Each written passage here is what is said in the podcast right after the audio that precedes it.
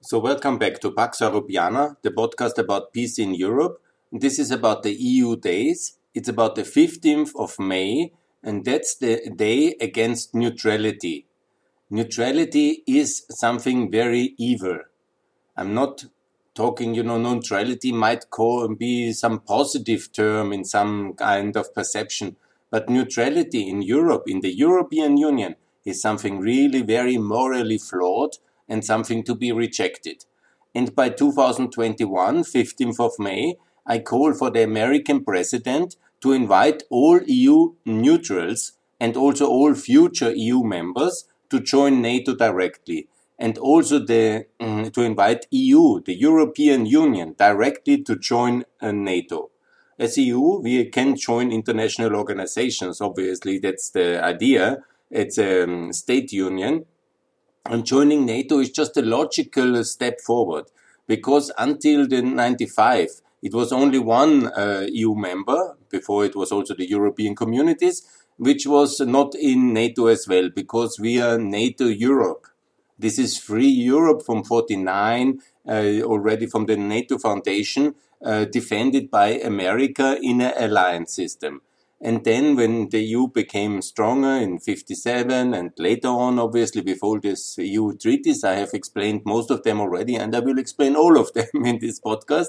It is also that we have now a mutual defense obligation, the so-called Article 42 of the treaties of the European Union. So we are anyhow also obliged, uh, as um, Austria, where I'm from, to also defend and do everything we can uh, to support um, Estonia as a fellow EU member.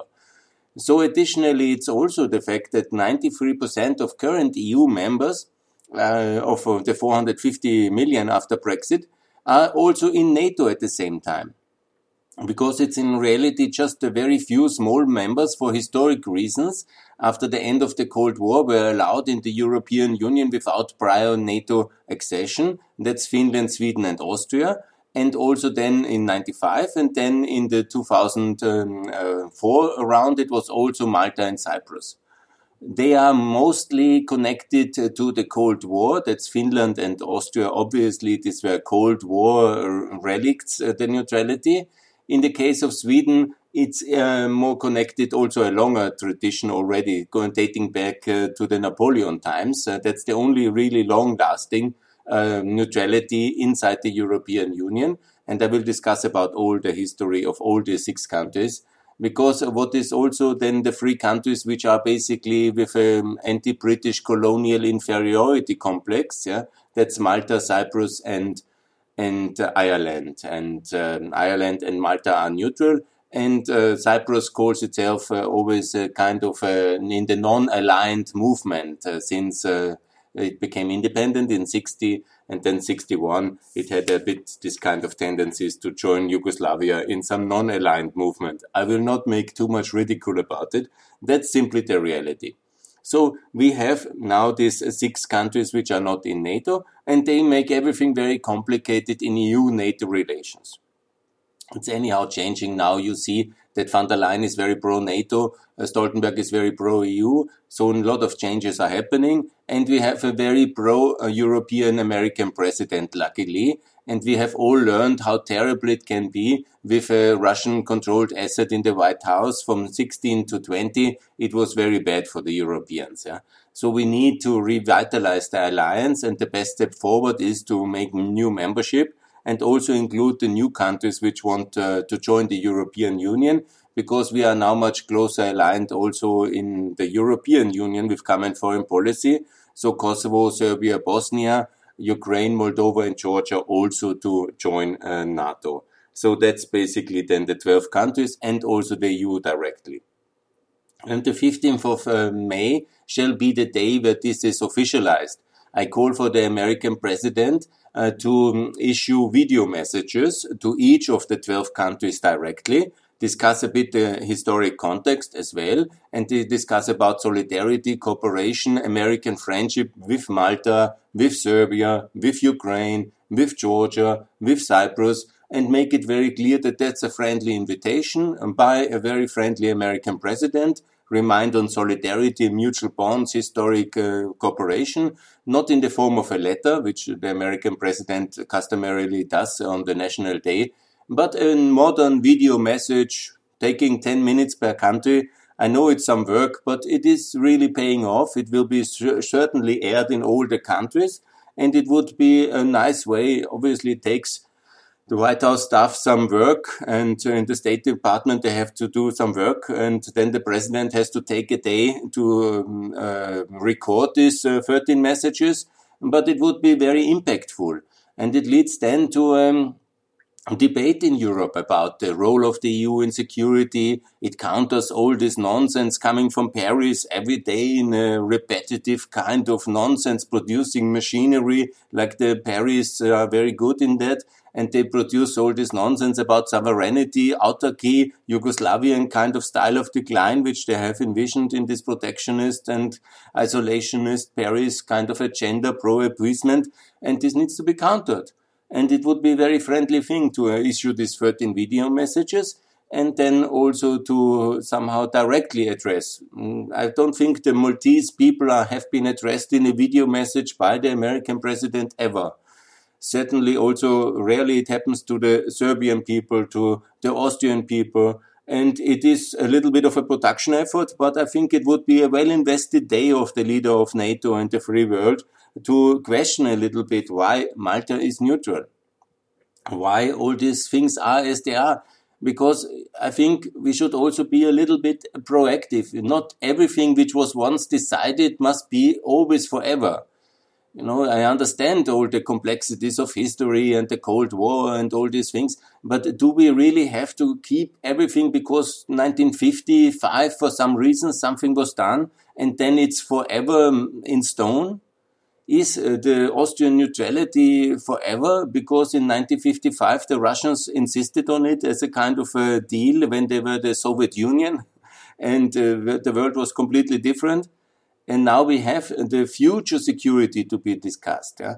We have this aggressive uh, Russia in, in nature, and uh, we should uh, somehow um, react a little bit and you know and not to, to, change the world system and so i'm totally against uh, big peace conferences and big kind of nonsensical grandstanding mega events no we have nato we have the eu we have countries who are not in they want to join some of them are in a debate it would be helpful if the swedish debate is supported by a um, video message of the american president reminding about the friendly relations Sweden and America always had, about this care and this uh, unity, and uh, the cooperation, the trade links, and a friendly message.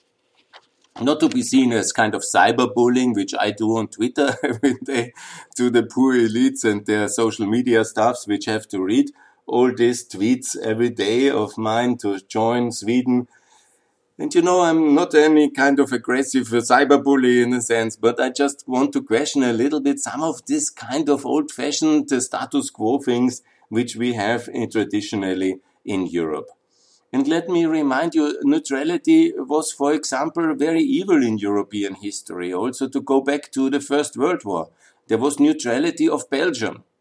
Belgian neutrality was agreed in the very treaties uh, of Belgium's statehood in uh, the early part of the 19th century, in 1830, and then later it was re-agreed in several agreements. Yeah.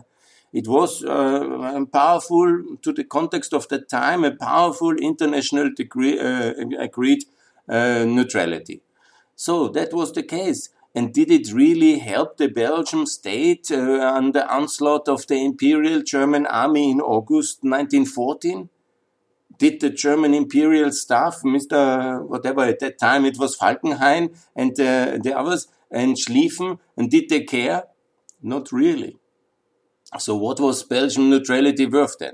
It led also to Britain entering the, the war. So there was some uh, very significant effect of it but it didn't really protect the Belgians to be the battlefield of the First and the Second World War. So let's come also, and it's not really protecting uh, smaller nations in Europe neutrality. That's my case here. So come to the case of American neutrality, because now we see America always as NATO power. But America in the 20th century had three different neutrality acts. Yeah? one in 1914 at the start of the First World War. Did it keep America out of the uh, First World War? Certainly not. In 1970, America declared uh, the war on Germany and entered. And it was very justified and good to do it. But if it would have in the beginning already made it uh, made clear that it will support the United Kingdom, maybe the whole nonsense of the, this terrible First War would never have happened. Second point, second neutrality, 1935. Hitler on the rise, already in power, taking back uh, the Saarland and all these crises, and uh, Italy in Ethiopia, and all this complete mess and the disasters which led to the end of the uh, global system and the League of Nations, and then to World War II. America declared neutrality. Second time was very encouraging for all uh, emerging dictators. Yeah? America will be neutral, so it will not be again in the uh, first as in the First World War. Okay, so we just have to deal with France and with Britain and with Russia. Okay, good. Yeah. So was the calculation of some of these really crazy people in the 1930s. And then again, Amer then the whole thing about Munich and the Austrian Anschluss and the Czechoslovakian invasions uh, and all the things. And America declared, declared third time its neutrality in 39. Certainly one of the facts which also encouraged to, make a non-aggression pact between uh, uh, the Nazi Germany and Hitler. And so both superpowers were kept out of Europe because America self um, uh, quarantined and neutralized itself. And uh, Russia and Soviet Russia agreed on a partition of Eastern Europe.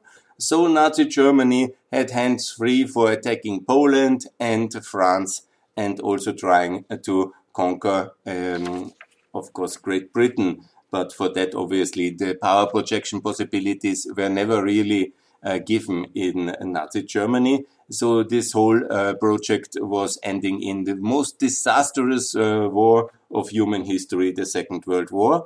And many of the peace theorists, uh, they later have also claimed, and I agree with them, that with America not being neutral in 35, not being neutral in 39, maybe the whole calculation of the Second World War would have been completely different.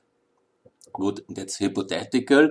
We cannot know that. We know only the facts of history. We cannot engage in these alternative scenarios, but it's mind boggling to think about it. And when you look at other cases of neutrality in history of Europe, you see, for example, the Italian case of neutrality in the 1914 war, in the Great War. And I don't like to call it Great War because obviously it was not great. It was a great disaster war. Um, but uh, let's analyze the neutrality of um, Italy. It was supposed to be in an alliance system. That means with Germany, Austria, and Hungary, Italy.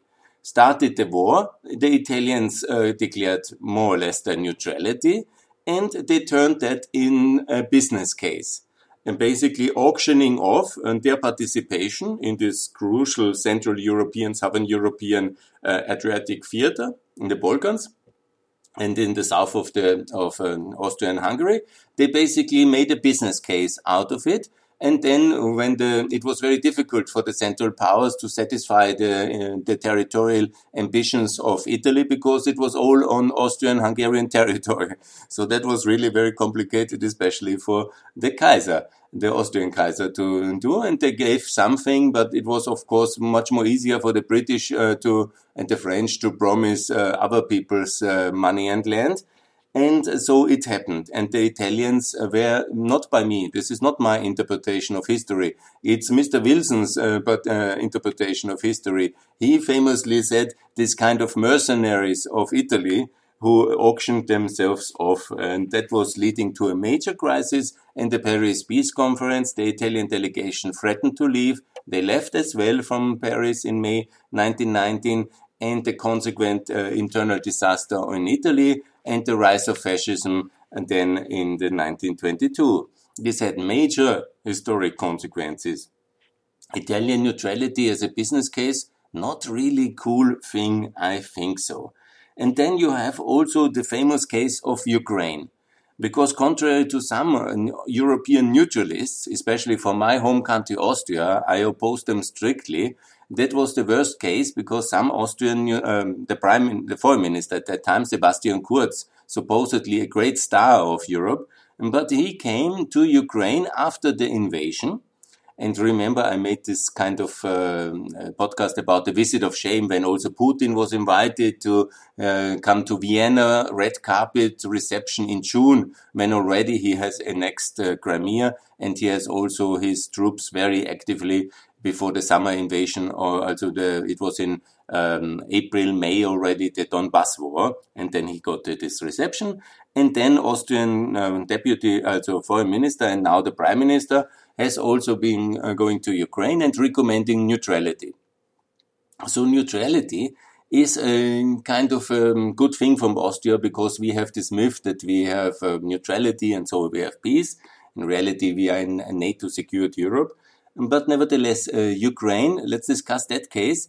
In 94, Ukraine uh, signed the so-called Budapest Memorandum, meaning neutrality for Ukraine and uh, in exchange uh, for giving the nuclear weapons, which were significant parts of the Soviet Union nuclear weapons, were in the more trusted republics. They never gave it to Lithuania or to Georgia because they were not so trusted, but they gave it to Ukraine and Belarus. These were also the ones who, in the last moment, uh, left the Soviet Union in the so-called Belarusia Agreement in December 91. And then in 92 in Budapest in December, on the pressure and request of the British and the Americans. Yeltsin uh, also pushed, and then the Ukrainians gave back the nuclear weapons uh, stockpile of Ukraine. It was also very expensive for them, and you know it was a better decision. Yeah? But then the Americans, the British, and the Russians agreed in that uh, memorandum to secure the territorial sovereignty of Ukraine. Obviously, then there were more treaties between Russia and Ukraine bilateral, like a friendship treaty in 97, I think.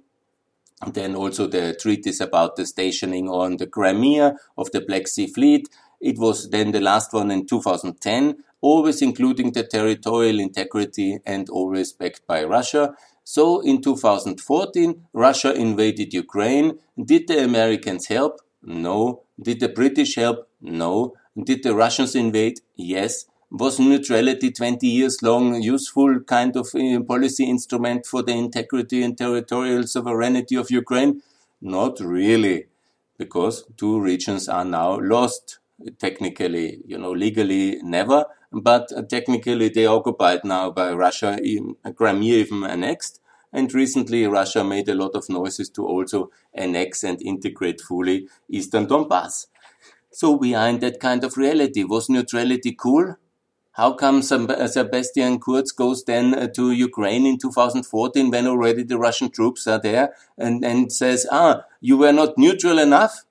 I mean, it's uh, the Ukrainians can just uh, be so angry to have a red face up to here uh, about this lack of knowledge and this kind of megalomaniac, uh, confused recommendation of a young person not knowing their history and then recommending Austrian neutrality, even sending legal specialists of constitutional law to Ukraine, as if the Ukrainians wouldn't have the legal experts, because in reality it was always, they were also part of the Soviet Union. They have drafted the Austrian state treaty and the Ukrainian expert together, of course, with all Soviet experts. They know very well all these Austrian things because they have been one of our occupying part, uh, uh, part of the Soviet Union, obviously. They don't need technical assistance in drafting constitutional laws.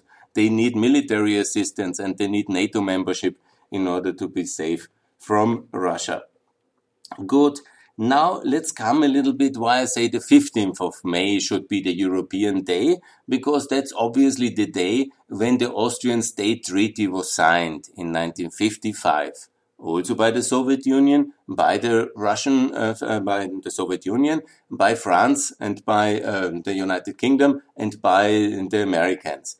I describe you the scene. It was very special and it's a very historic moment in Austrian history because it was the setting of the Belvedere. And that's not the imperial castle, but it's the second most important or the third most important um, Viennese castle because uh, when there's this uh, central Vienna first district, and that's the Hofburg where the Kaiser was making his business and uh, living, and that's the center of the town with the famous Heldenplatz and all these historic places. That was surrounded by a wall. It was later then abolished in after the 48 revolution. and then in uh, in the Belvedere in the south, direction to the Balkans.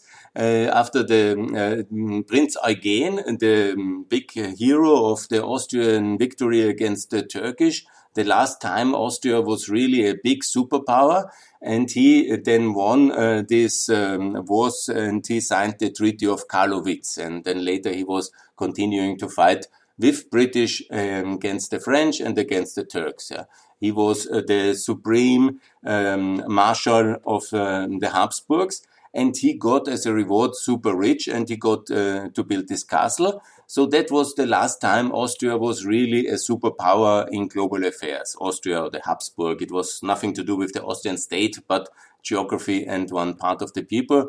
But nevertheless, we have inherited this castle. So it was this setting. And in this setting, beautiful, amazing, the famous Austrian chancellor, these two very important personalities, Figl and Raab, and they, I have described them already in some podcasts. They were very important personalities in post-war Austria, and they went to this balcony with the four signatories, and uh, after signing and made this declaration, Österreich ist frei, Austria is free because we were free of the Soviets. that was obviously, they were Christian Democrats. They wanted to get rid of the Soviets. And it was their Lower Austria, that's the region around Vienna, which was occupied by the Soviets.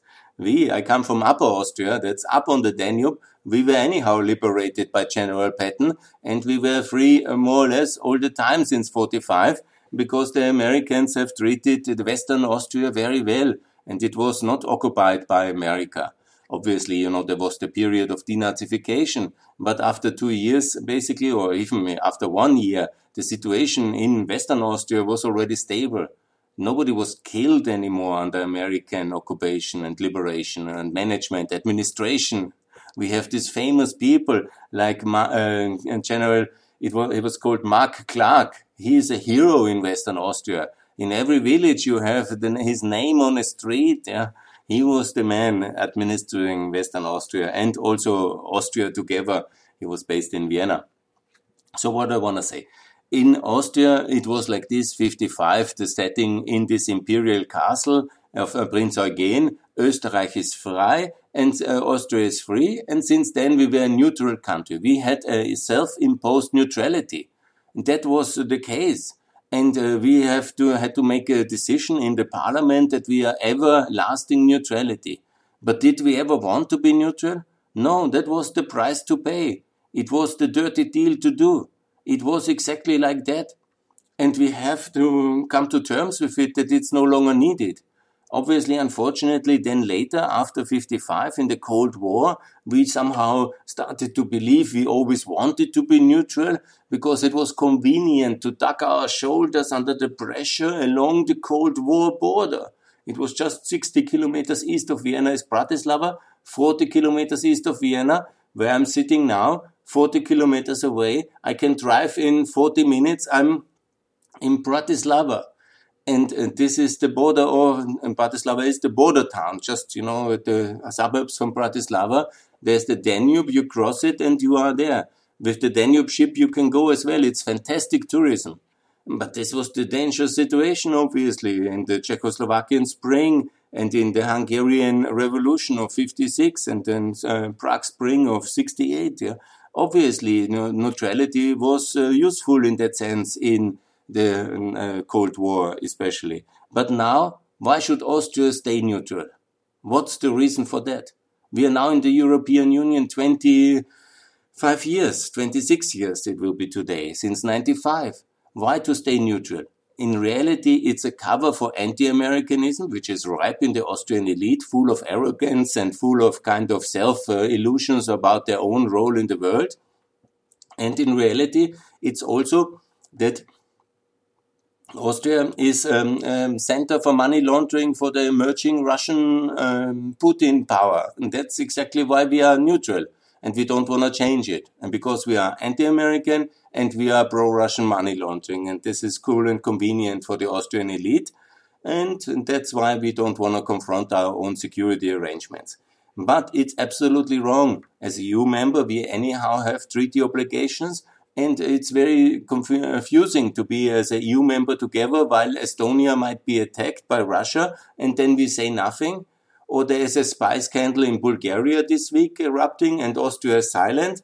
And we are, what kind of EU is that when we don't um, really care what is happening in other countries from, because we are afraid and we are neutral.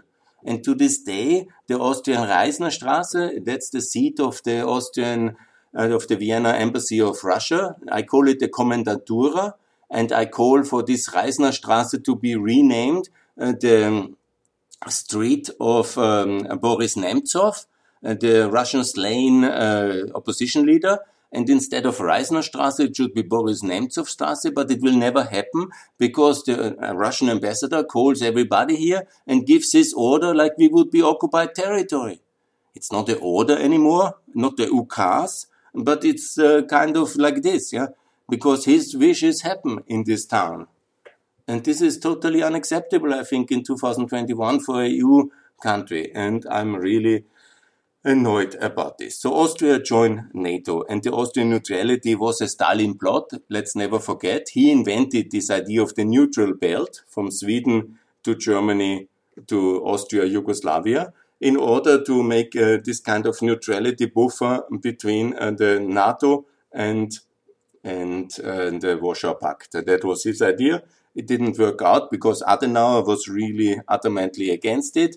But in the north, there are still neutral countries, and in uh, it worked out. Uh, it didn't work in his favor with uh, the Tito-Stalin split. So um, Yugoslavia was a Western proxy state, and also Greece was then taken into NATO in 52 together with uh, Turkey. So his uh, plot was only successful in some places. But why should we, as this kind of uh, successful places in Austria, then continue with neutrality in 2021 and 24, whatever? This is too much. It's not. Stalin is long dead, and God not bless him. He was a mass killer he was a terrorist even for people like Khrushchev. Uh, they knew him very well. They condemned his extravaganzas and his mass killings and purges and all this brutality. He was a psychopathic uh, killer. And so why should his kind of scheming with Austrian neutrality be then rewarded later, still today, that we are still taken hostage by some of his schemes? Yeah? It's completely unacceptable.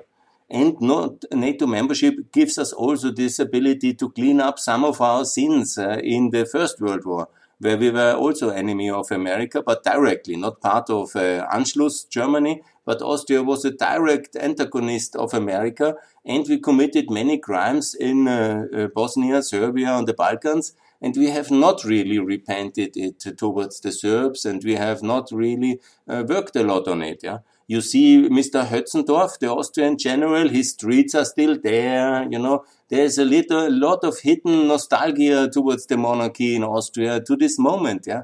And let's work on it. Let's uh, cope with it. Let's make Vergangenheitsbewältigung as well about the crimes of the monarchy. Let's not just say it, we are not the successor state, as many of the ambassadors have been trained. We are not responsible for what, what did the Kaiser. We are just Austria. We don't care it's also not such a good position given the whole atrocities the Austrian army committed against especially Serbia in the First World War. So where's the apology for that? And where's uh, the museums to be built in the Balkans and all these things I think have to happen. And we are now 100 years later. I think we can somehow come to historic evaluation on a reasonable manner. Or is it still too early? I don't think so. So that's about Austria. So that's uh, very clear and Austria to join NATO.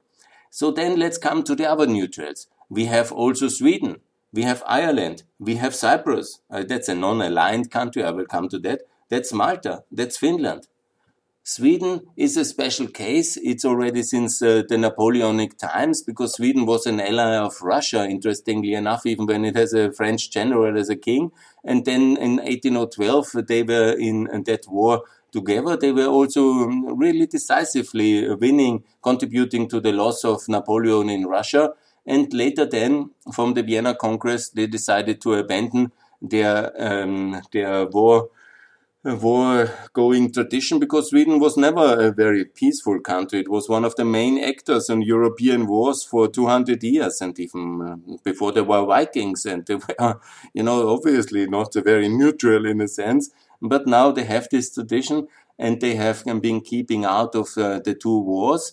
But uh, let's always be honest, they were quite pro-German in both wars a long time, until 1916 in the First World War. And they have also allowed the Germans to supply with the iron in the north.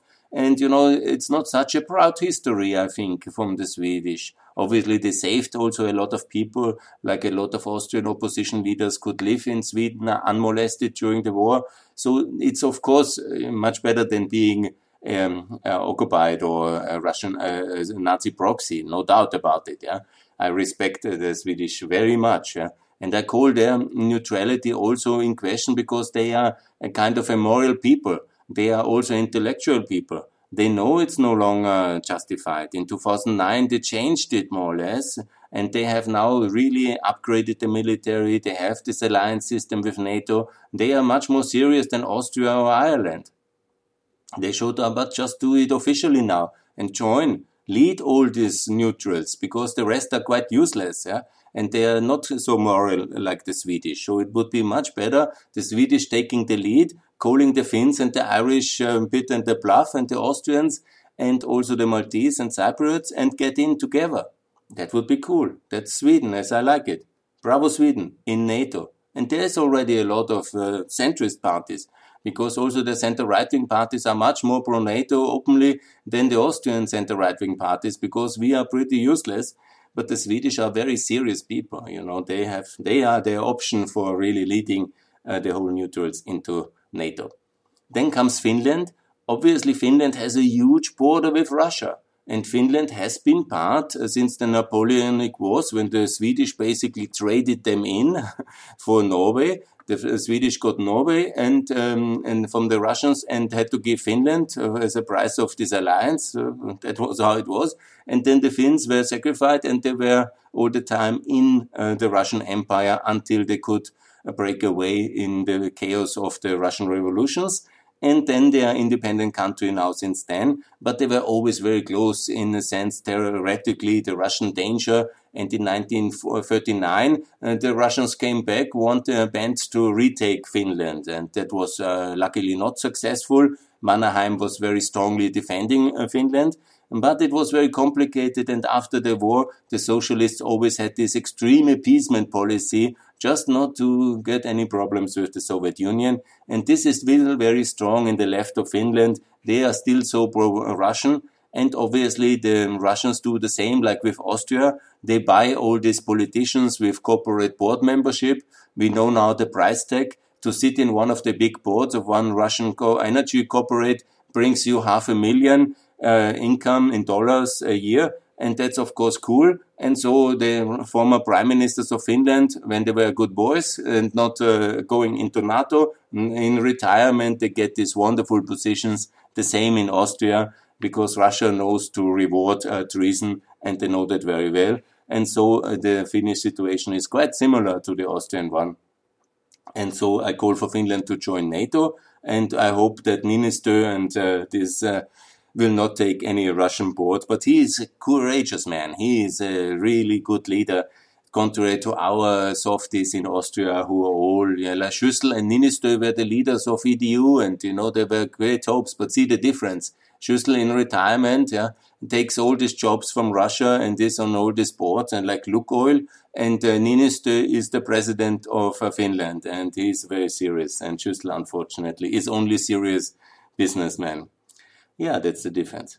So we have Finland, Sweden, and Austria. Then it's Malta. Malta, obviously, with a big left wing tradition, always very happy with itself in that kind of uh, um, uh, Mintoff was the socialist leader. It was also a case like Yugoslavia. Malta can be understood uh, like a left-wing government, but uh, you know somewhere in between. Of course, they were depending on British and German and uh, European and American funding, but they were really quite a disaster still in the 70s. they have opened up and luckily they are in the European Union and now they still have only limited levels of political corruption. From time to time, sadly, they still kill journalists when this kind of network is uh, too closely knit in such small societies. And you know the case, it's a tragedy. But this is exactly what happens when you never confront your security challenges you never join NATO because with NATO, obviously, you have also to do a different level of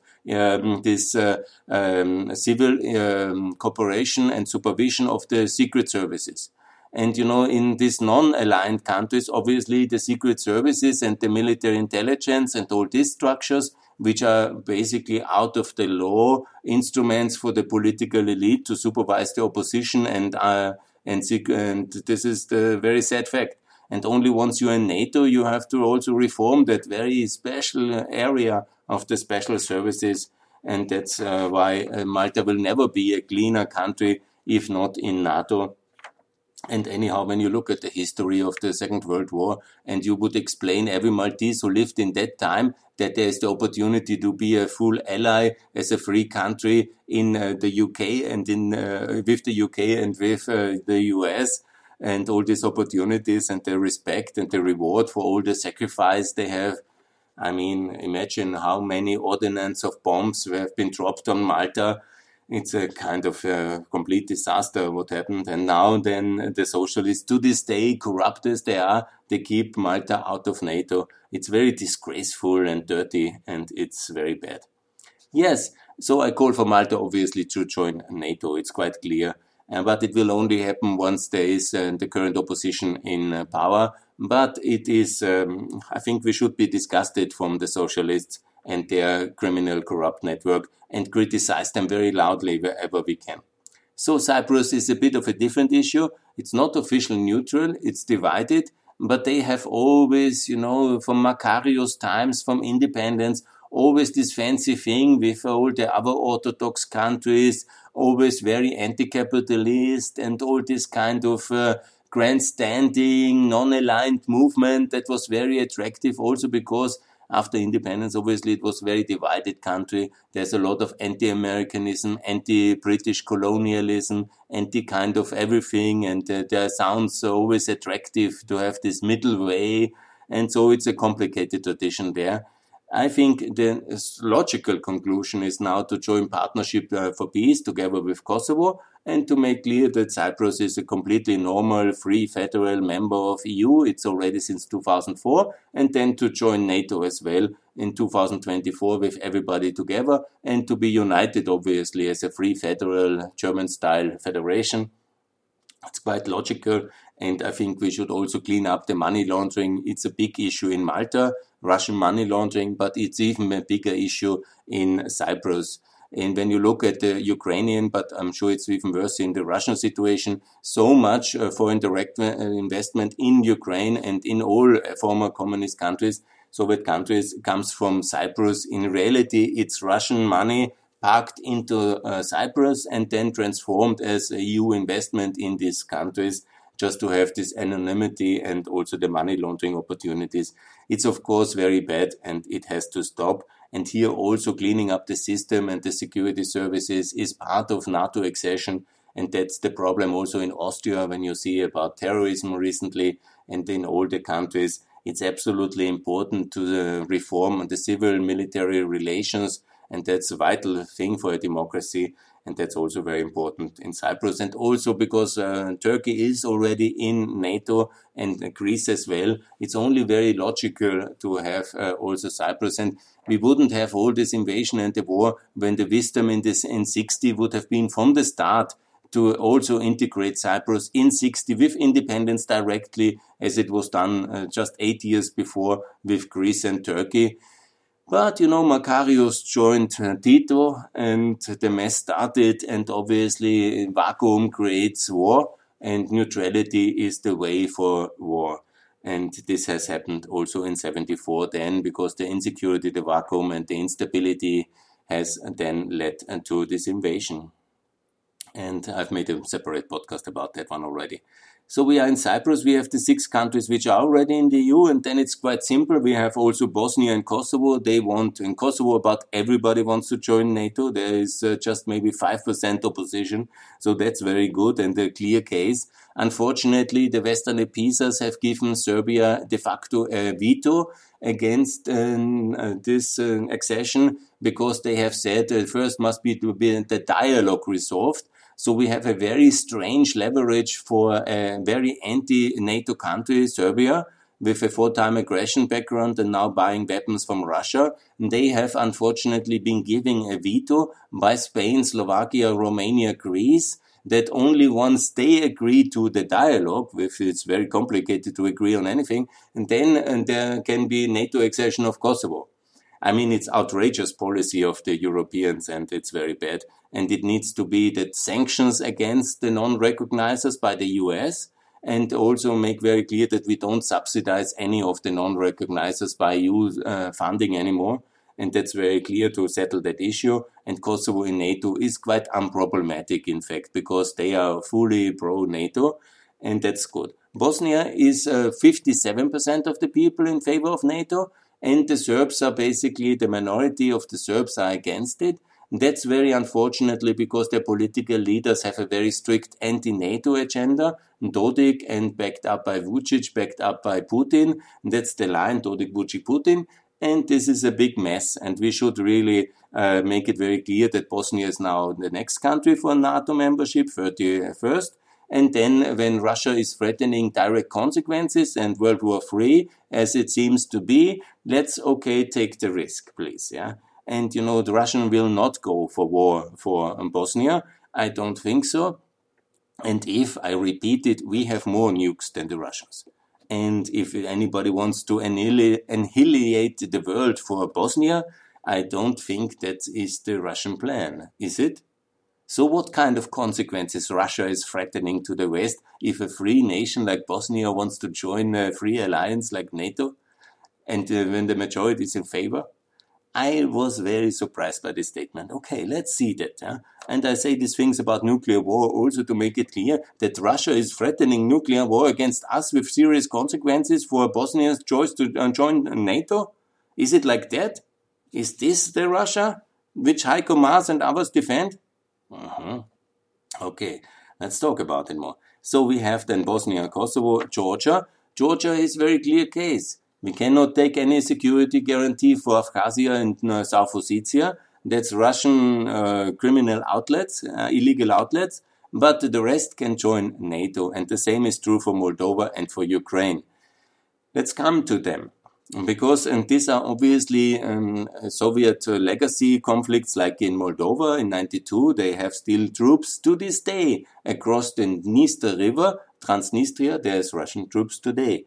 And in Ukraine they started in 2014 to take uh, and annex Crimea it's well known and also the Donbas war where Russia is extremely active. So these three countries obviously to join NATO now but on the Western German model we cannot take security guarantees, obviously, uh, for the Russian territories, Russian occupied territories, but the rest, and this is most of the people, you know, it's most of the territory, and let's get them in, let's borderize the conflicts. If the Transnistrians are interested to join immediately, welcome. If they want to stay out, okay, out of EU, out of NATO, out of Euro, good luck. Yeah? But the rest, in the Euro, in the EU, in NATO, free Moldova, free Georgia, free Ukraine, simple as that. And fast. And then comes uh, the last and most complicated country is obviously Serbia.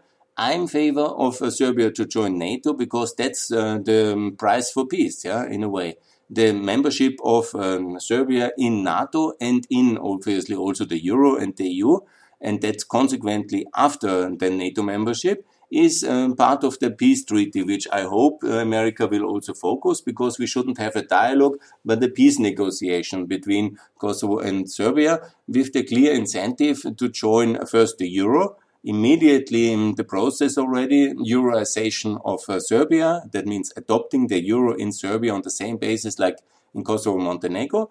And also then to have this treaty signed, and then they join NATO That's also then peace between both nations because mutual membership of NATO obviously has worked very well for Greece and Turkey, will work very well for Kosovo and Serbia. And first of all, we then integrate Kosovo and first of all now Bosnia already in 2021. And then obviously I think the situation in Serbia might change. Either Vucic will change or the Serbian voters will change him. But um, there will be obviously a crisis coming in Serbia because his kind of um, buying weapons from Russia and pro-Chinese policy is outrageous. So, and then we have all 12 countries and the European Union, and then we are EU of 20, uh, 42. If Serbia joins, it's only 41, but then the EU should be counted as a member as well. And so we are very clear with 42. It's also potentially in the future, after some democratization and changes, it could be also considered. I made that statement already, so don't be shocked. Azerbaijan and Israel, in the case of um, a peaceful pro-Western trajectory and uh, two-state settlement of uh, with Palestine, should be also awarded with NATO membership and also for Azerbaijan if it heads towards a more democratic direction and uh, repeats um, the development model of Turkey, it is possible to Azerbaijan as well, but that's for the longer term future. Now, in the next three years, during the Biden presidency, it's 42 members, it's clear video messages, and this should be the start of the debate. Maybe some countries will not decide because some countries will stay neutral. And then they should be also, uh, in a way, punished uh, for that. They should also be clearly told that that is wrong by the German leaders, by the uh, European personalities, it, they have to be clearly marked in a corner. You know, you are not solidarity, you are not responsible, you are not really uh, fair to the rest. Yeah? Ireland spends only 0.27 on defense. Yeah? You are not serious friend of America, and so on and so on. And this debate is very healing for everybody and it will be resulting and we will then continue know if some reject it like the austrians i'm sure austria will not so easily join nato i'm realistic as well. But we continue the debate for the next decade and for the other decade. And every day the american ambassador here to make clear that the, the state treaty is no longer valid cancel the state treaty of 55 and make sure the invitation is open. And this is, must be debated the next ambassador of America in Vienna must make a NATO statement every single day. And uh, also to cancel the State Treaty of 55, which still to this day America is a backing power, guarantee power, UK, France. Luckily, Russia no longer because Alois Mock was smart enough to uh, trick the Russians out of this treaty. And that is a very big achievement of him. I'm so proud about him, and he is a great hero for me. He would have led Austria into NATO if he had lived and would not have been ill as a president instead of the Klestil, who was a disappointment. And his wife, his ex-wife still, uh, is now dead, but his ex-wife still very active with Russia, obviously. One of the entry points of Russian power into Austria is her, Mrs. I forgot her name, yeah. Anyhow, that's not for this podcast, but things are very clear. We have uh, this uh, situation with neutrality. It's evil, it's immoral, it's wrong, it's anti-European, it's an absolute uh, disaster. And we need to bring everybody in NATO and it's up to the American president to send these invitations. It's a one day of work, well invested. I know it's now Corona crisis, but America is managing anyhow very well now since the new leadership and it's now the time to get this done. Issue the invitation, use the 15th of May as the day where this is all uh, done and uh, dusted, and then let's see, the ball is rolling. Now the confrontation with America, and you know, the, the thing is, with Russia, and the thing is, if the invitation goes immediately out to all 12 countries, then and to all Europeans, it's very good because joining and leading this debate will deflect uh, Russian power. They cannot just um, whatever attack uh, Finland immediately, yeah? because um, they have so many fronts. Then it's much better to shock and awe the Russian president with 12 membership debates of NATO and really get things rolling very fast.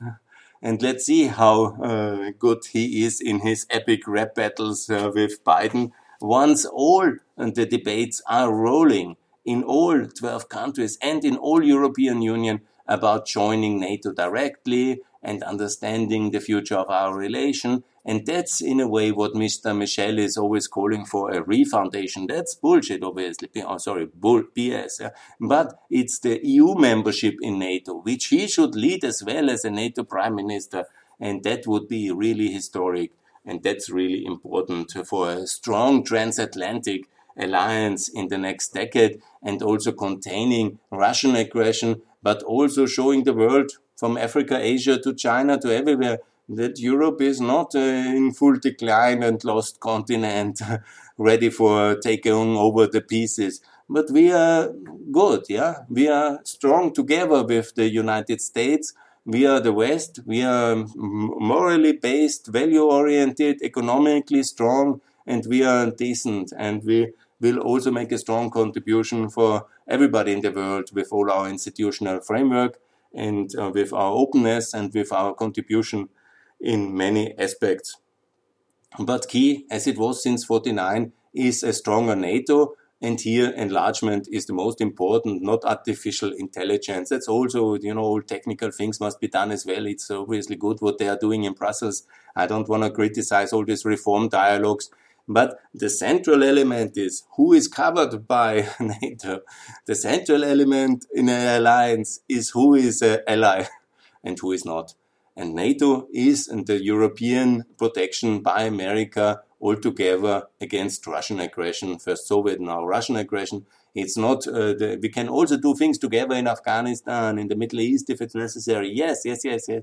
But in principle, we are here to defend uh, against Russia. That's the principal mission, together with our American allies, and to be unified, and to be secure. And then that's the basis for prosperity and freedom. So, thanks a lot for listening. More to come. Celebrate every 15th of May as the day for NATO unity and enlargement. There will be more days for like this, but against neutrality and the evil nature of that uh, flawed concept and oppose neutrality wherever you can. Thanks a lot for listening.